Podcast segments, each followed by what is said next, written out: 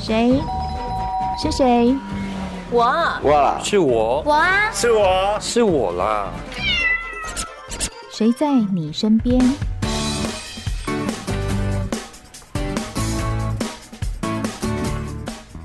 听众朋友，午安，欢迎收听今天的《谁在你身边》，我是梦萍。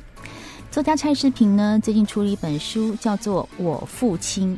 其实我之前呢、一直不太敢请他来上节目，因为我自己的臭老爹呢，在去年去当神仙了，所以我看到像爸爸呀、父亲啊这样的词汇，我会避开，会触景伤情哈、那拿到这本书的时候，我打开第一页哦，是蔡世平的千金钟灵，他的书法写的真好。但是呢，看到我又马上合上书，我就觉得啊，好像被什么烫过一样。但是呢，其实走过一个时代啊，不代表这个时代消失了，它是需要有人记录下来这个时代的。我的老爹跟蔡大哥的老爹呢，是跟很多人的老爹一样，走过了动荡，跟走过了战争。他们在台湾生根，然后有了下一代。所以，如果你没有办法书写三百个字，呃，三百页，然后好几万字的话，其实这一本《我父亲》或许可以看出一些你跟你自己父亲相处的小缩影。所以今天在节目里面，我们请到了作者蔡诗平来谈谈他的这本新书《我父亲》。蔡大哥你好， Hello，孟平你好，所有的警察广播电台的听众朋友，大家午安。对，看到这本书哦，嗯你看这个封面里面，呃，有一个算是中年男子扶着一个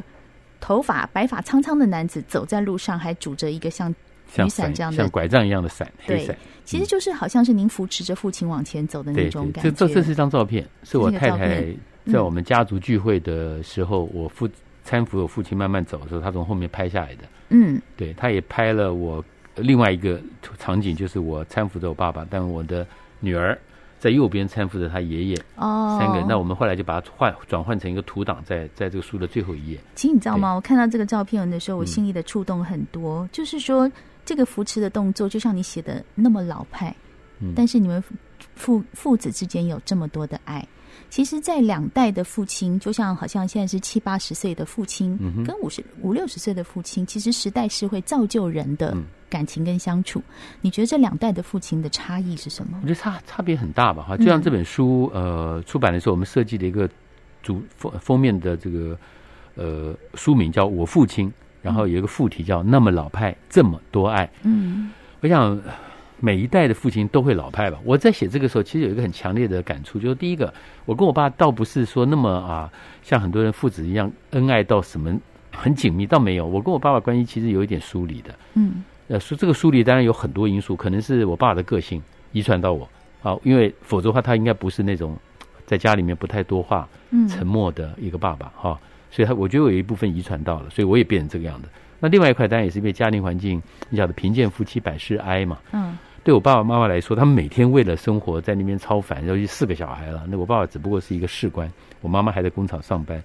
所以他们每每为了一一个月的生活、一年的生活、学费、交学费、过年等等，他们其实已经很辛苦了。嗯所以难免有时候你晓得，就是嘖情绪会很不好，吵夫架妻之间会吵架，嗯甚至有时候我们回到家觉得那气氛很低迷，嗯那我们也不敢讲话。所以他跟我们之间其实也是关系有一点点紧绷，嗯特别是我到了青春期以后。我自己读书还读得可以，所以我很早就离开家到外地去读书。嗯所以我爸爸对我都觉得，我父亲对我有一点点，嘖你晓得，又喜欢这个儿子，觉得很骄傲，可是又有一点不知道跟这个儿子说什么，因为他应该总是觉得不知道相处。对这个儿子嗯已经什么都比他懂了，哦，所以他也不知道怎么样去跟儿子互动。嗯可是反而是我自己离开家，我自己常讲嘛，就是年轻的时候你没有这个情绪去懂自己的父亲，可那到了差不多出来闯荡以后，一直到中年，我们是没有时间去懂自己的父的父亲。 可我觉得我运气不错，运气好是因为等到我突然间有有所醒悟的时候，我已经老了，但我父亲也很老了，可他还在。嗯所以我就试着这几年呢去观察，跟他聊天，然后慢慢问一些事，然后在很偶然的情况下才写了这本书。嗯嗯，那我写的其实要写一个， 在一个很很艰难的时代里面，我父亲不知不觉的被时代推到台湾。他可能跟早期也跟很多人一样，就觉得说啊，要跟着什么伟大的蒋公要回大陆等等的。可是他碰到我妈妈之后，已经是他来台湾快十年了，嗯他一定有一些感触。对然后我我她的我妈妈又怀孕了，怀了我，然后呢，在这个呃婆岳家还不是很赞成的情况下，他们决定结婚，嗯然后带着我没想到带着我出生之后呢，一下子就到了金门，在八二三炮战啊，炮炮战也躲过了，没事，竟然回到台湾。然后呢，竟然在两三年后，我们住的眷村叫金门新村，嗯，跟金门一点关系都没， 只不过就那个只是年代的名字叫那个年代的，的氛围嘛，嗯啊，就是举光新村啊，什么金门新村、马祖新村，就是在号召一种爱国意识，弄了一个眷的眷村，那也不新，因为眷村你晓得就是那种破破烂烂，撑个几年就要反攻大陆了，嗯嗯所以我大概就把这样的一个过程，但是最终我父亲留在台湾，他一个人二十岁来台湾，三十一岁有了我，最后到九十几岁生日的时候，就最近嘛，上礼拜九十五岁，哎，全家十二个人帮他围在一个桌子里面庆生，有他有他的老伴，有他四个小孩，有他的女婿媳妇，还有他的孙女，一桌十二个人。嗯你晓得，就是说，我相信我父亲是一个很平凡的人，可他在晚年老年的时候，他一定会觉得，天哪，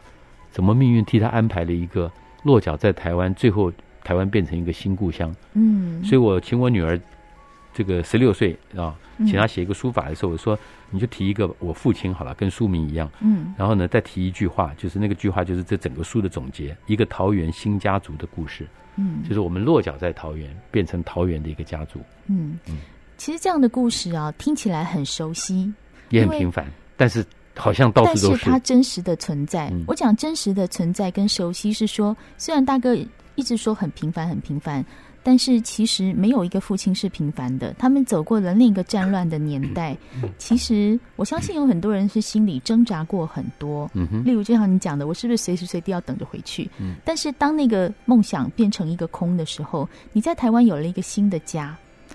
到底他们是怎么想啊？嗯哼我真的很好奇。我我我在里面用了一段蛮诗意一样的句法。我说我父亲当然，因为他只是初中毕业啊哈，那刚好抗战的末期，结果书书也没有在读完。初中一毕业后，他就跟着部队进了部队，然后就跟着国共内战这样跑。他当然没有什么特别的学问，我母亲只是一个小学毕业。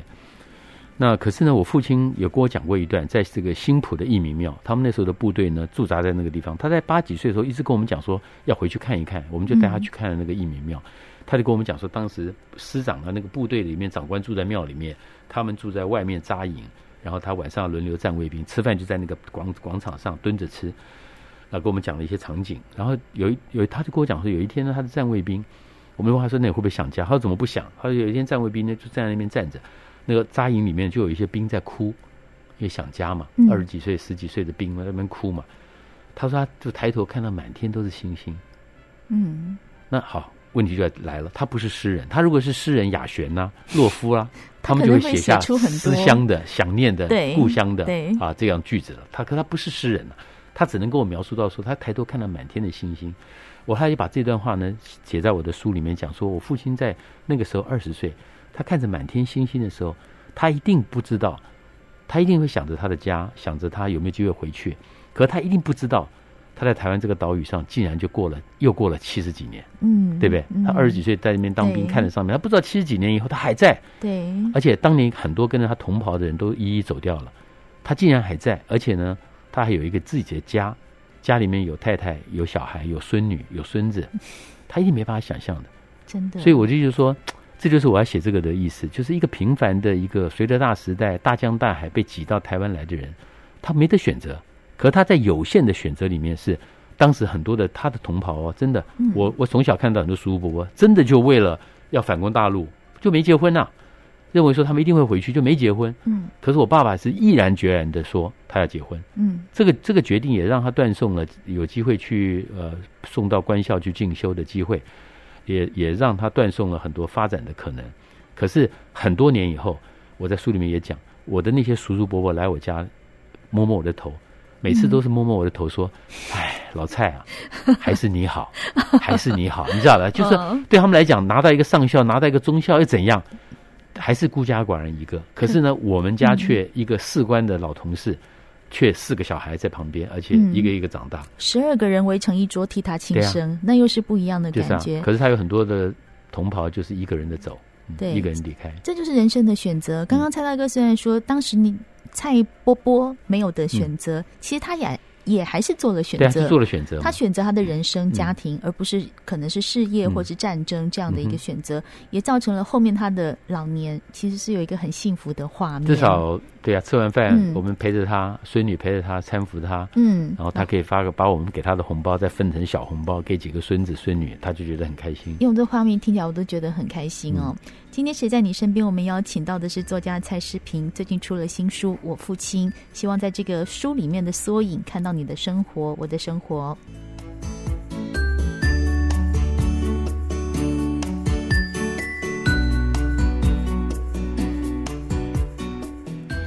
刚才蔡大哥跟我们谈到说，父亲在年轻的时候做了一个选择，就是呢，在这边成家立业、落地生根，所以有了四个孩子。其实我们在想，现在八九十岁的父亲跟可能四五十岁的父亲，其实他们的对待孩子的方法是蛮不一样的。我自己在看我的朋友们，嗯，的爸爸，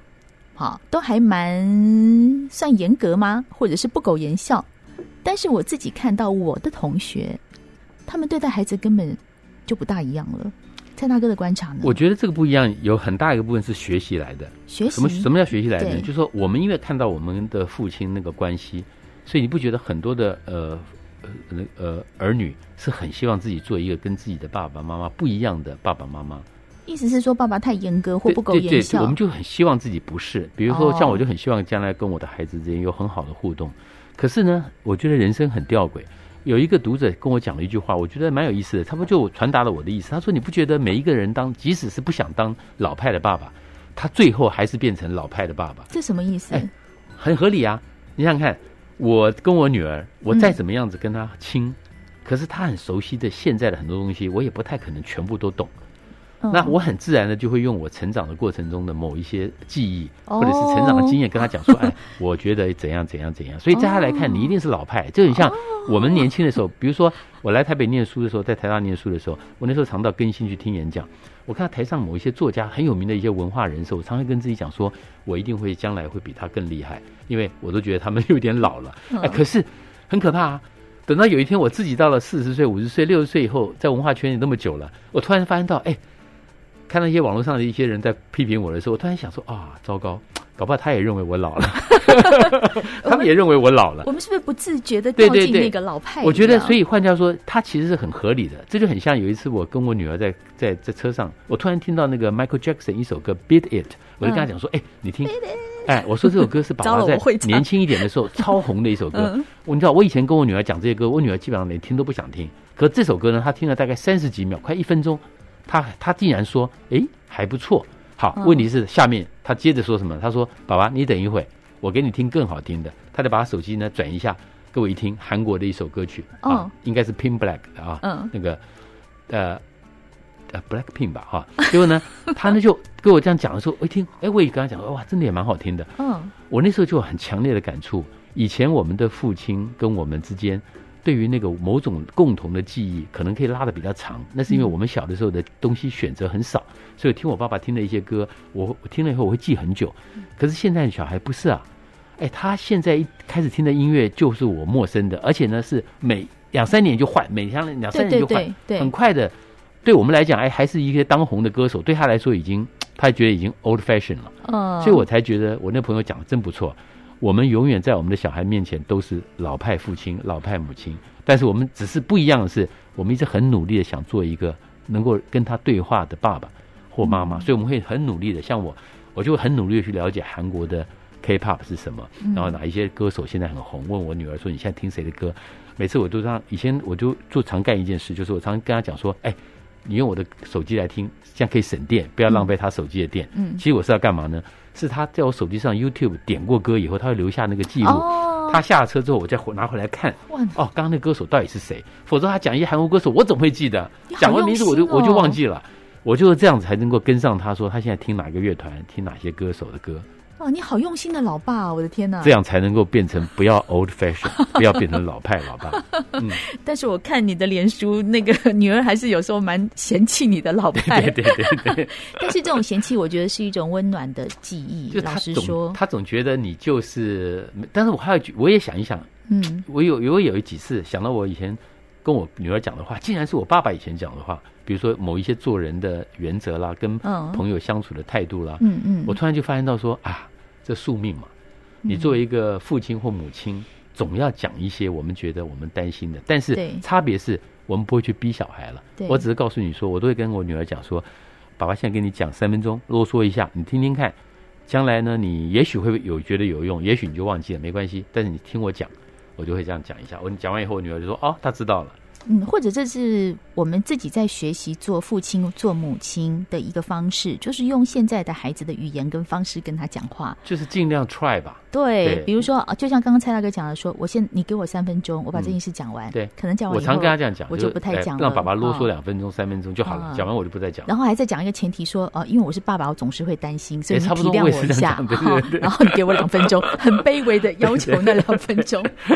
所嗯以为什么我会觉得说，其实蔡大哥这本书虽然写的是我父亲，写的是一个桃园的家族，但是他并不是说就是一个小小的故事，嗯只框限在那个家族里。它里面有很多的东西是可以延伸到我们的生活，可以把它同理心去并论的。因为我一直很希望它是一个文学啦，是就是它不是一个像一个纪实纪实报道一样哈、嗯那就没意思了。而且我们家族又很普通，所以也没有也没有必要，别人也不会有这个兴趣来看一个很普通的家庭的生活。但我就说比较文学，是因为我都希望它能够有一点，比如说父子的感情，嗯父子之间的矛盾是怎么回事，是那夫妻老派夫妻的那种贫贱夫妻是怎么熬过来的？几个小孩子之间，我们小时候打打闹闹，在那个呃其实相对不是那么有钱的环境之下，哎，我们竟然都保留了很多兄弟之间共同的美好的回忆。这都是我们长大以后呢，一直在常常会聊天讲起来的。嗯那比方说，看到我的父亲，他毅然决然的选择了婚姻，落脚，然后就就是一个士官到底了。可他的很多同袍，这样子常年到我们家，我就以前过年来三四个、五六个，哎，每年这样聚一聚，越到后面就越少，越到后面就越少，到最后呢，到了前年，连最后一位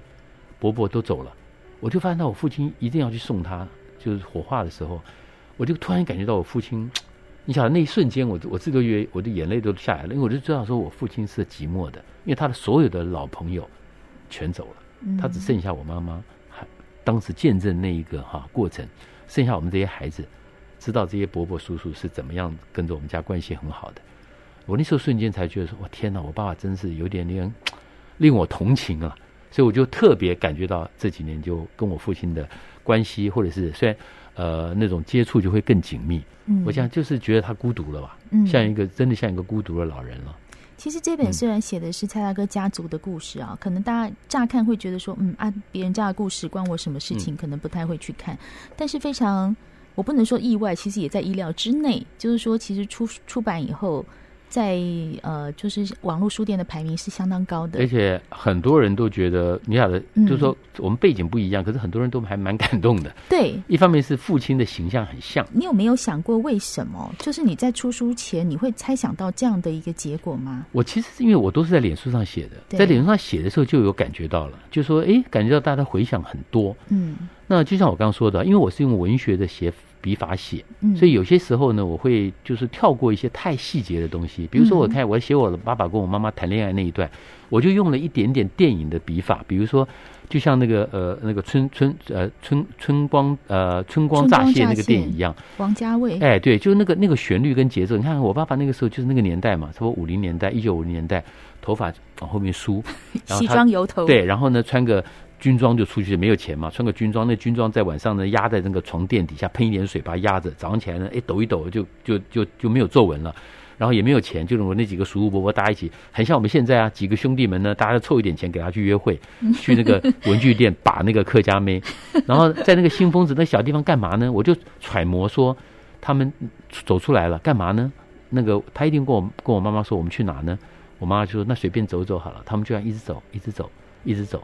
那也许也许是一个阴天，也许是一个有月亮的晚上，也许是一个海风的海边嘛，海风在吹。可是那都不重要，重要的是我爸爸知道他要恋爱了，我妈妈也知道他要恋爱了，我爸爸和妈妈都知道他们可能要有一个家了。那正因为这样子，所以我爸爸就会一直往前走，我就把那个场景描摹到就这样子走着，他们走着走着，就这样走着，这我们都知道他们谈恋爱了，嗯，就这样子，我就把它收尾结束，就所以是抓那个我有点文学的笔法嗯去描摹那些我其实也不是很知道的细节了。